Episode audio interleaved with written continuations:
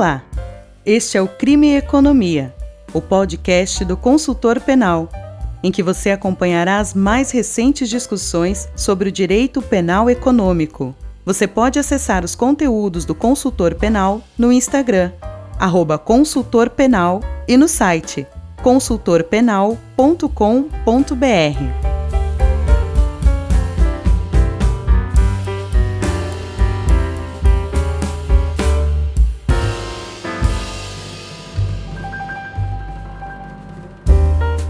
Olá, esse é mais um episódio do Crime e Economia, o podcast do consultor penal. Meu nome é Luiz Eduardo. O meu é Luiz Neto. E o meu é Rodolfo.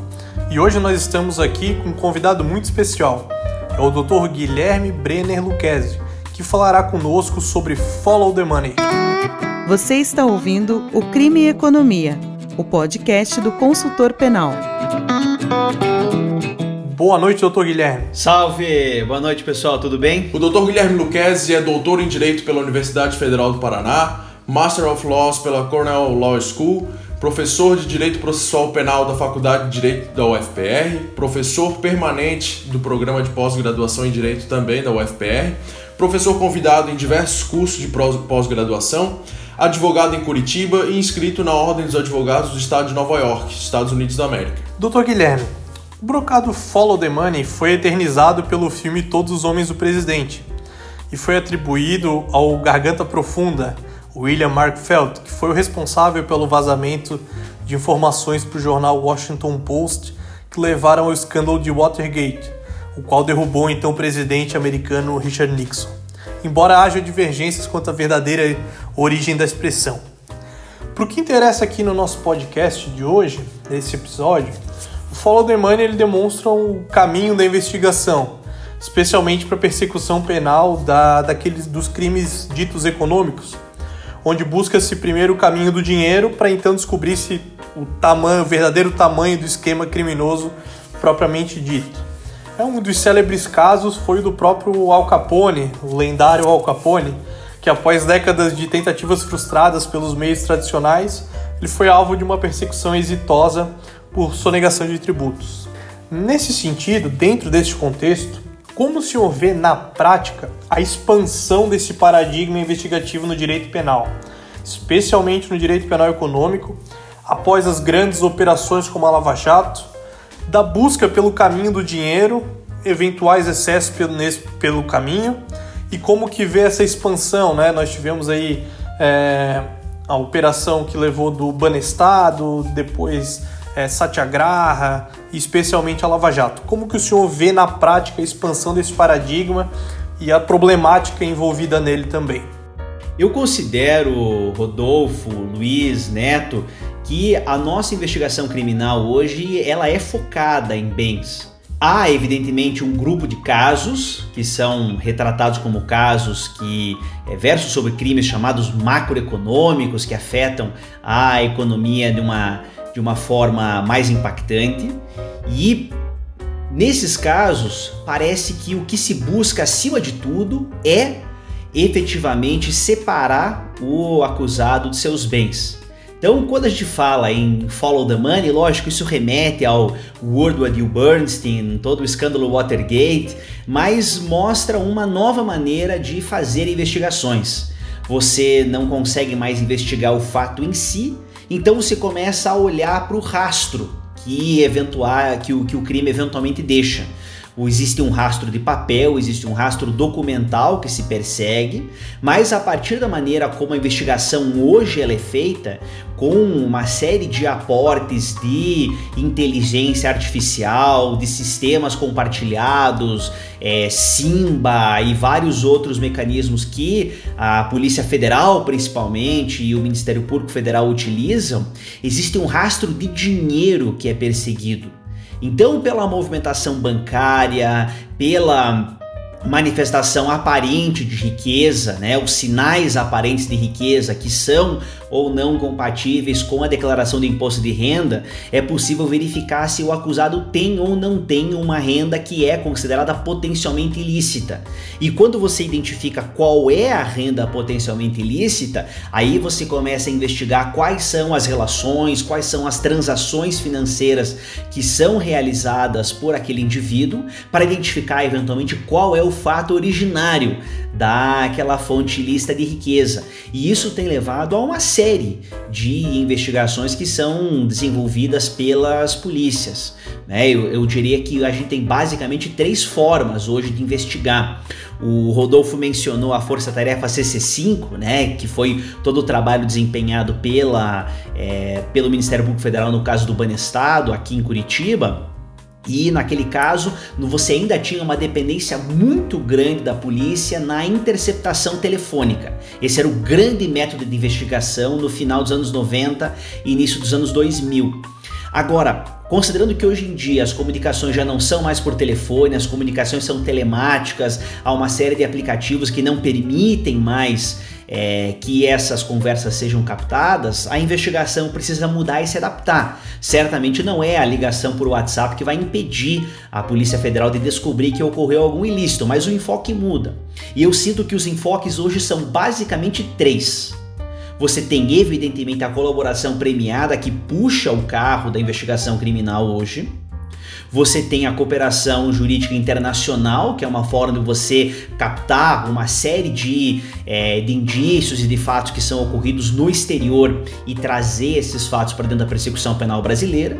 E há essa investigação focada em bens, que em grande medida acaba se aliando aos outros dois. A cooperação jurídica internacional acaba trazendo movimentações bancárias que acontecem no exterior, você chega nos é, investigados e que são potenciais colaboradores premiados também a partir dessa investigação e apresenta né, as movimentações financeiras que foram todas apuradas, é, cruzadas em uma série de sistemas e mostra para o sujeito, fala, olha, nós temos tudo isso aqui contra você. Você não quer confessar e ajudar a desbaratar a organização criminosa que você integra? Então essa nova maneira de enxergar esse enfoque é, eu não penso que ele seja um enfoque excessivo, mas é um enfoque exacerbado em alguma medida nos bens, tenha é, afetado muito a maneira como a persecução penal ocorre hoje no Brasil. É, doutor Guilherme, a gente poderia dizer que, que o principal delito é, relacionado à ideia de follow the money seria o crime de lavagem de dinheiro. É, nós vemos uma crescente, inclusive, na imputação e condenação por crime de lavagem de dinheiro, uma flexibilização especialmente do tipo objetivo da lavagem, incluindo as mais diversas condutas, né, sejam elas graves ou não. É, não há talvez um exagero nessa política de follow the money? Exagero na política de follow the money eu não diria propriamente que há. Agora existe sem sombra de dúvida, Neto, um exagero na imputação do crime da lavagem de dinheiro. Desde que esse crime veio a integrar o sistema jurídico penal brasileiro pela Lei 9.613 de 98, a gente passa a enxergar uma postura segundo a qual tudo passa a ser lavagem de dinheiro. Qualquer movimentação financeira que não seja feita às abertas, uma transação sendo feita com nota fiscal, declaração de origem, declaração de destino, etc., passa a ser potencialmente enxergada como, como lavagem de dinheiro. E vou além. Há uma série de transações que são feitas com receita declarada, com fonte declarada, né, com contraprestação de serviços, emissão da nota fiscal, que exatamente pela completude das informações, que não é muito próprio da economia brasileira, a economia brasileira é em grande medida uma economia informal, uma formalização excessiva pode revelar um indício de lavagem de dinheiro também, é, e essa postura tem sido, tem sido muito vista na persecução penal. O, nos Estados Unidos, eles falam muito no sistema de Mac Justice, né? digamos, aquela justiça criminal fast food própria das negociações penais. Você tem o sistema do plea bargain, o sujeito chega no tribunal, você lê quais são as acusações, quais são as provas, ele confessa e sai de lá já com a, com a pena dele. Eu diria que a gente não tem isso no Brasil, isso, o acordo não persecução penal não é isso, né? Mas a gente tem uma outra espécie de McJustice no Brasil. O fast food chegou, só que chegou sob outra, sob outro viés. A gente gosta aqui sempre de pedir pelo número e vem o combo. Né? Não tem só o crime que é o sanduíche. Quando você tem imputação do crime de corrupção, além do sanduíche você ganha a batata frita e você ganha o refrigerante. Né? Você passa a ter uma imputação também, juntamente com o crime de corrupção, com o crime de é, sonegação de tributos ou outros crimes que também têm um aspecto patrimonial. Você sempre vai acabar enxergando ali junto uma é, lavagem de dinheiro e Considerando que esses crimes são fenômenos complexos, você não tem é, um, aqueles crimes do direito penal tradicional, que é um indivíduo contra uma vítima. Geralmente você tem uma estrutura é, complexa dentro do Estado ou dentro de uma empresa. Né? Essas estruturas complexas vão acabar ficando caracterizadas como organização criminosa. Isso se dá em que medida? Primeiro, é, existe uma prática daquilo que se chama de overcharging, você considera. Pega a pena do crime de corrupção. Né? O, a pena mínima da corrupção são dois anos. Regime aberto. Possibilidade de é, su substituição por pena restritiva de direitos, considerando a gravidade que deveria ter em tese a sanção penal, é, não vou dizer que é um nada penal, mas é uma pena relativamente baixa, dois anos. Só que você pode ir daquela, daquele mínimo de dois anos até um máximo de 12 anos que é uma pena que importa um regime é, obrigatoriamente fechado, mas há essa concepção de que o regime fechado no Brasil é pouco porque se você pegar o máximo de 12 anos, considerando a progressão do regime em um sexto, isso representaria dois anos o regime fechado e a gente que trabalha o sistema, né, dentro do sistema penal, a gente que conhece o cheiro da cadeia, conhece o cheiro da jaula, sabe que ficar dois anos o regime fechado não é brincadeira. Mas existe essa concepção equivocada de que dois anos é pouco, e aí a progressão de regime é, representaria uma, um, uma, uma espécie de leniência com o infrator. E aí o que se faz? Precisa inflar artificialmente aquela pena, para que o sujeito não saia com uma pena baixa e mesmo que a pena alta possa ser uma pena é, efetivamente alta, usa-se uma série de estratégias de é, aumento das penas. Então o que, que você faz? Você imputa outras condutas que também têm penas altas. Organização criminosa pena alta, 2 a 8 anos. Lavagem de dinheiro, pena alta, 3 a 8 anos. E aí você joga a pena lá para cima e a pena mínima já passa a ser uma pena, uma, a pena máxima pode chegar até 28 anos. A pena mínima já passa a ser uma pena que minimamente importa um período de regime fechado. Isso sem falar no uso artificial dos institutos de unidade e pluralidade de fatos puníveis, né? Tudo passa a ser concurso material, várias condutas necessárias para praticar a lavagem de dinheiro são imputadas como se tivessem sido praticadas individualmente e separadamente para que as penas sejam somadas. Então isso é feito artificialmente e nesse ponto, Neto, considero, é, concordo com você. A gente tem um exagero. Bom, uh, doutor Lucas, muito interessante esse, esse, essas observações que o senhor fez, principalmente a respeito de eventual abuso ou não nessa política de follow the money e abuso também na tipificação, tanto, principalmente objetiva, da lavagem de dinheiro. E mais ou menos nessa linha, os questionamentos que eu gostaria de fazer para o senhor dizem respeito mais à sua atuação como advogado criminalista. A gente está, afinal de contas, aqui é, numa roda de conversa de quatro advogados criminalistas e a gente conhece então as agruras do sistema penal, que, como o senhor falou, dizem respeito muito à pena, né, o sistema carcerário, aquele é, é, cheiro característico do cárcere e tal, mas que mais recentemente também é, tem se expandido para a esfera patrimonial. Né? Certa vez, em uma conversa entre nós dois, a gente estava comentando que se tradicionalmente o sistema penal queria o sangue dos nossos clientes, agora ele quer o sangue e também o dinheiro. Né? Então é, é uma, um novo novo paradigma que está tomando corpo na justiça criminal e, como o senhor falou, principalmente no âmbito federal, de crimes é, materialmente econômicos.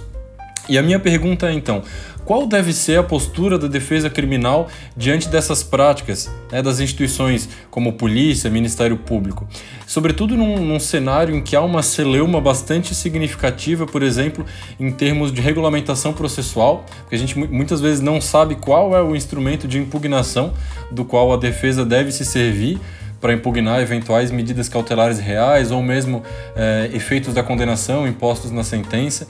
E, e se essa outra pergunta, e se essa nova realidade do sistema de justiça criminal, se ela impõe uma nova atuação do advogado, talvez uma atuação mais proativa, a realização de investigação defensiva, por exemplo.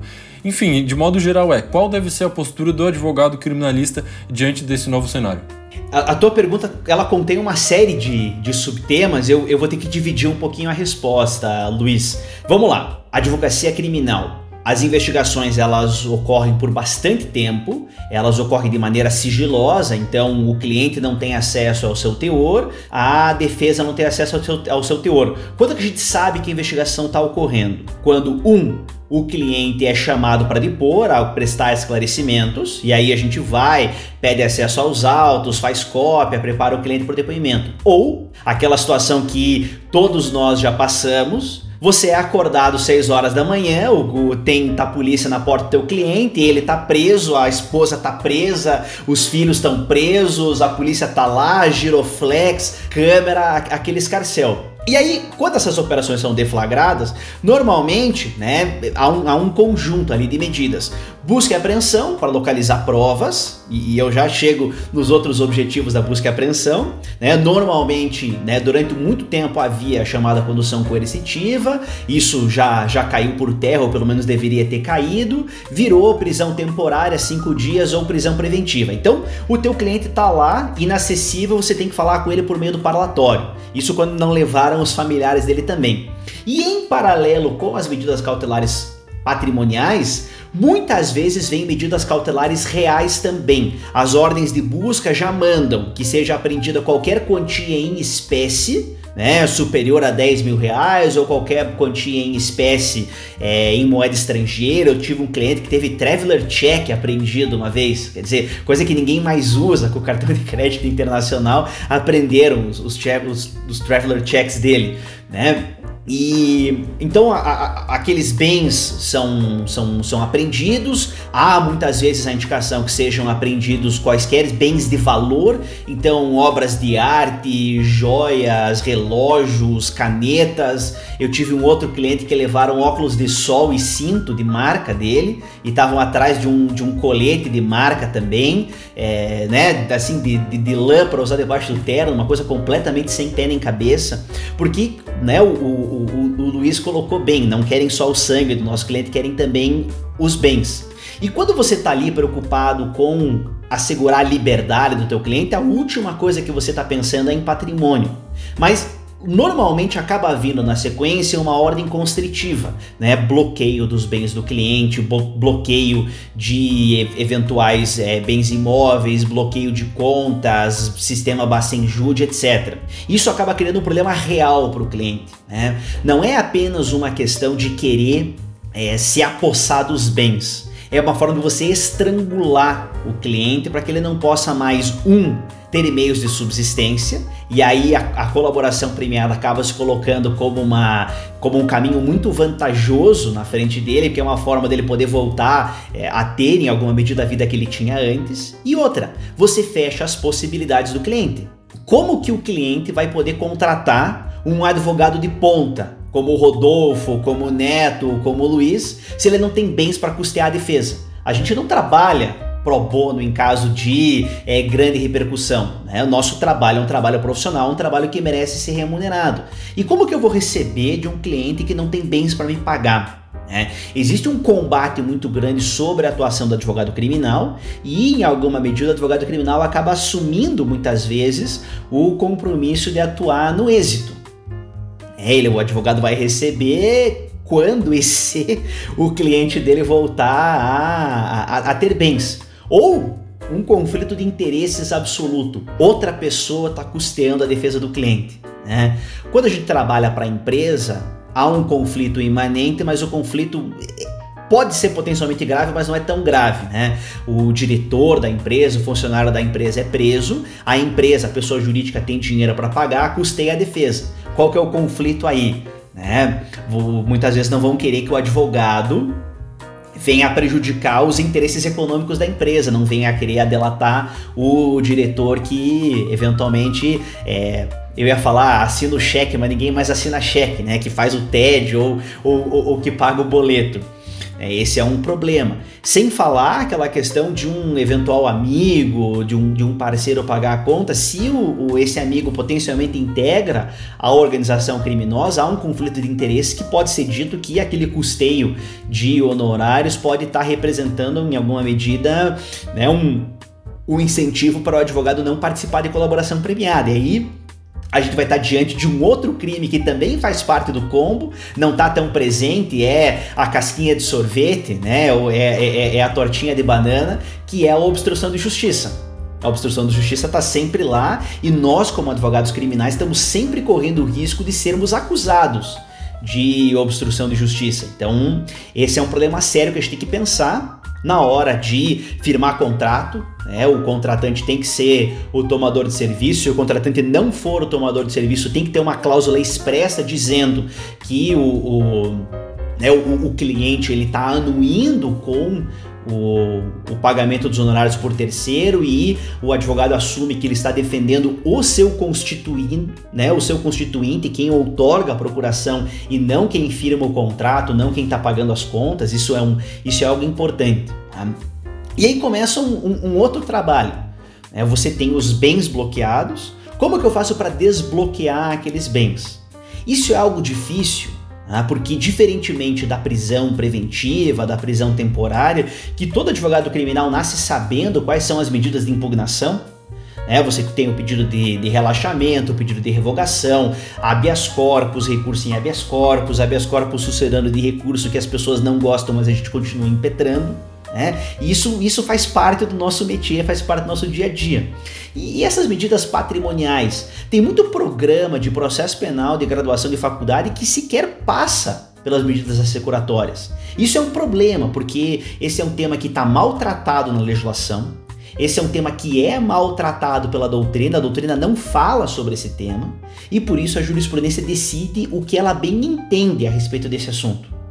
Né? E essa jurisprudência tem se firmado e isso e ela leva em grande medida a uma confusão sobre qual seria a natureza de cada medida. Porque veja, cada medida patrimonial no processo penal, cada medida securatória, ela tem uma finalidade e ela tem uma razão de existir.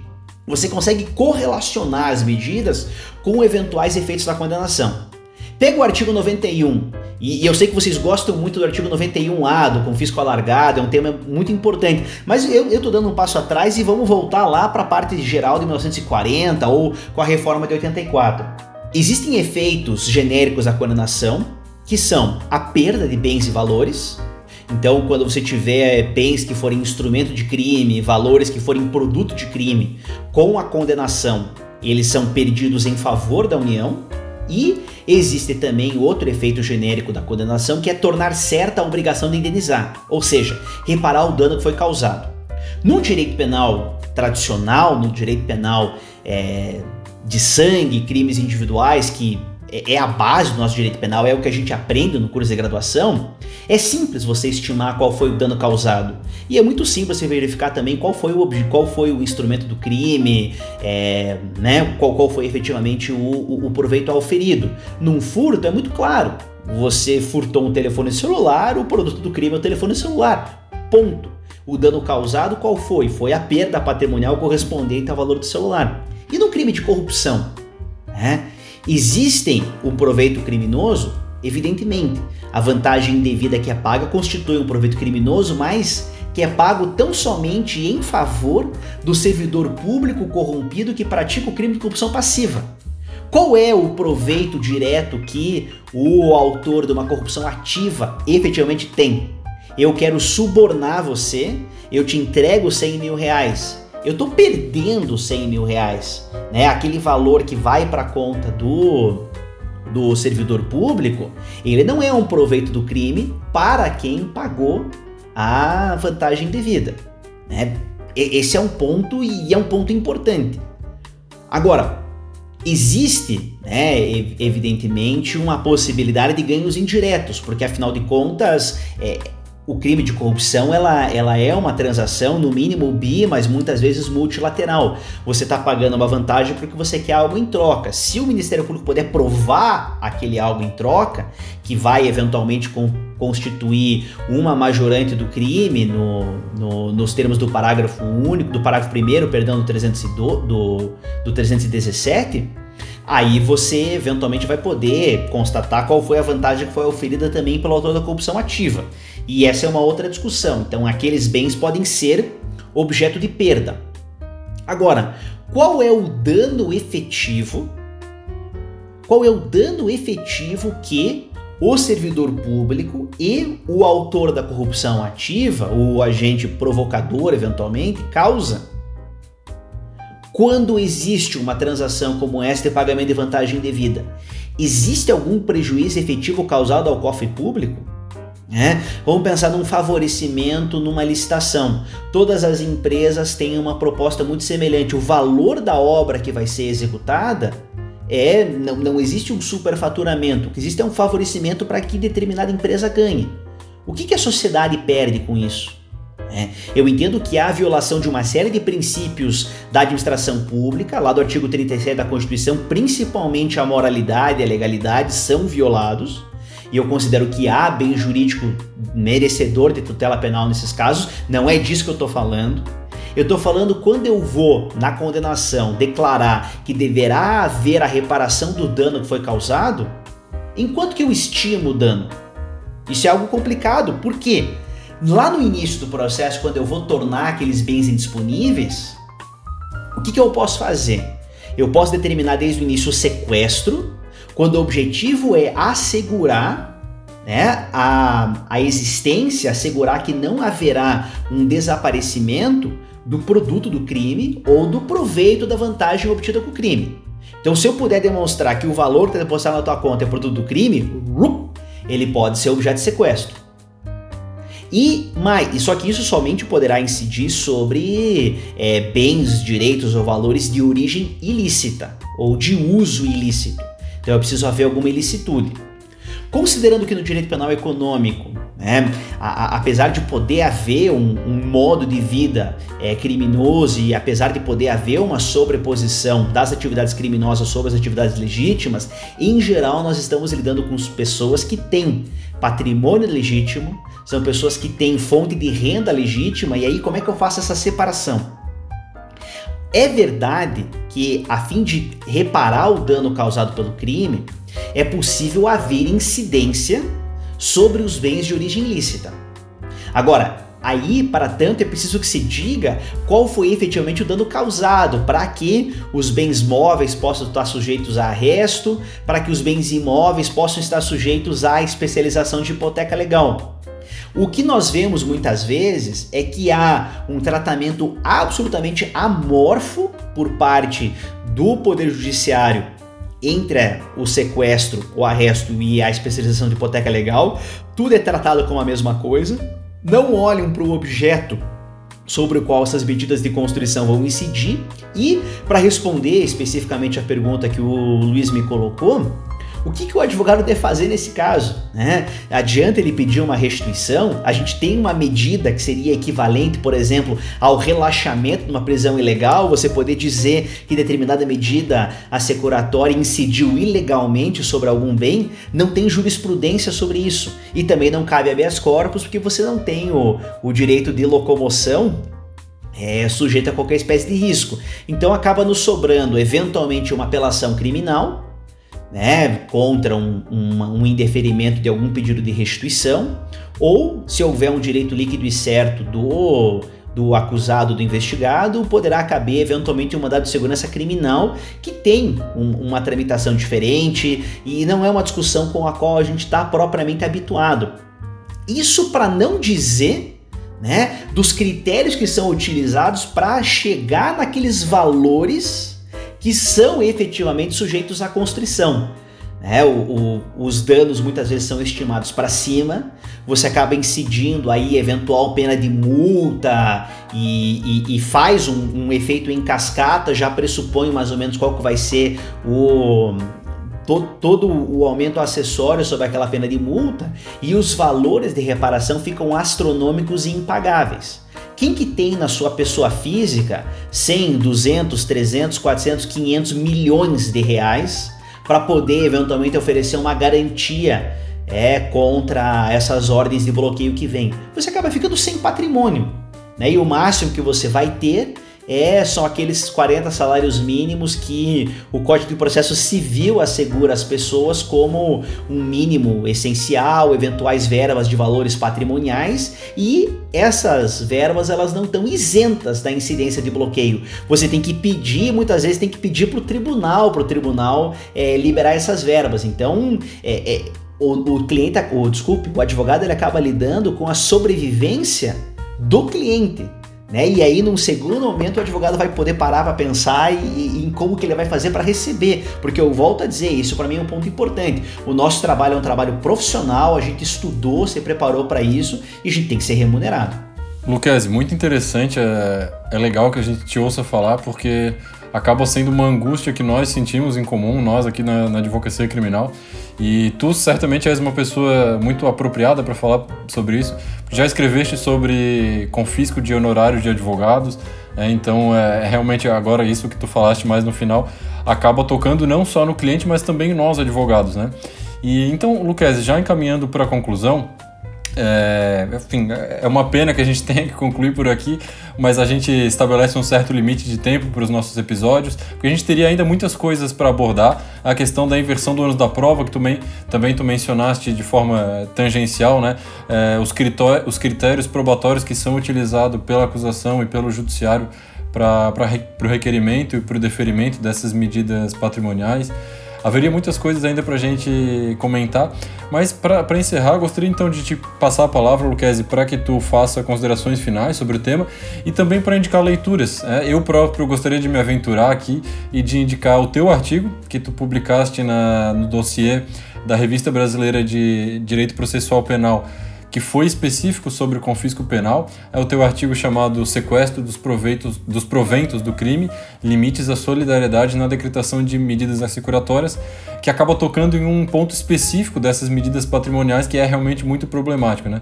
Como tu falaste, muitas vezes essas medidas não têm limites objetivos e subjetivos muito claros.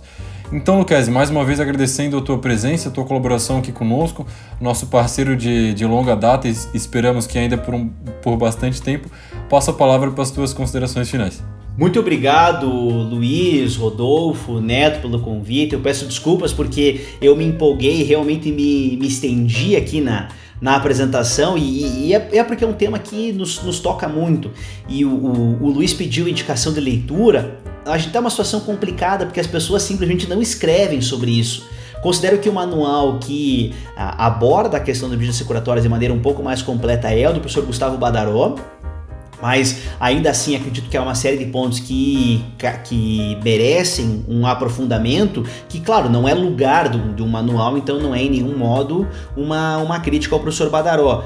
Agora, se a gente vai olhar monografias e textos específicos, a gente passa a ter um, a gente passa a ter um problema, né? Porque não há muito escrito sobre isso. Eu teria que recomendar aqui que é leitura obrigatória sobre o tema a tese de doutoramento da professora Marta Saad da USP, mas a tese de doutoramento dela tem um problema, porque ela nunca foi publicada.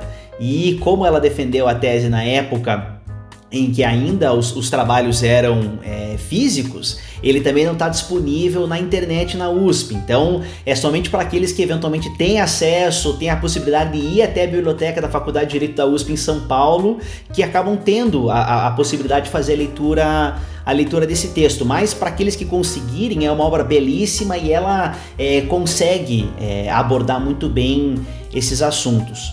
O o, o Luiz já deixou o gancho, então eu vou fazer uma coisa que não é muito elegante, mas já vou me convidar né, para retornar aqui para o episódio para a gente poder fazer uma segunda parte, porque tem muita coisa para tratar ainda sobre isso. Muito obrigado a vocês e a todo mundo que está nos acompanhando.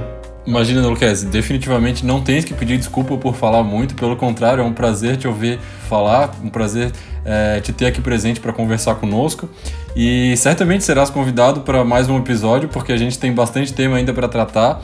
Então é isso, a gente vai ficando por aqui. Esse foi mais um episódio, o nosso sexto episódio do Crime e Economia. Tchau, tchau, até a próxima. Tchau, tchau, pessoal. Valeu.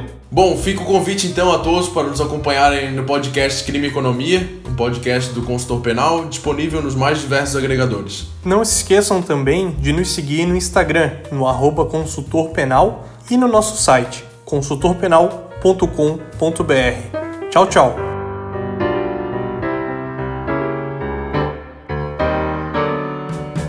Você ouviu mais um episódio do Crime e Economia, um podcast do Consultor Penal.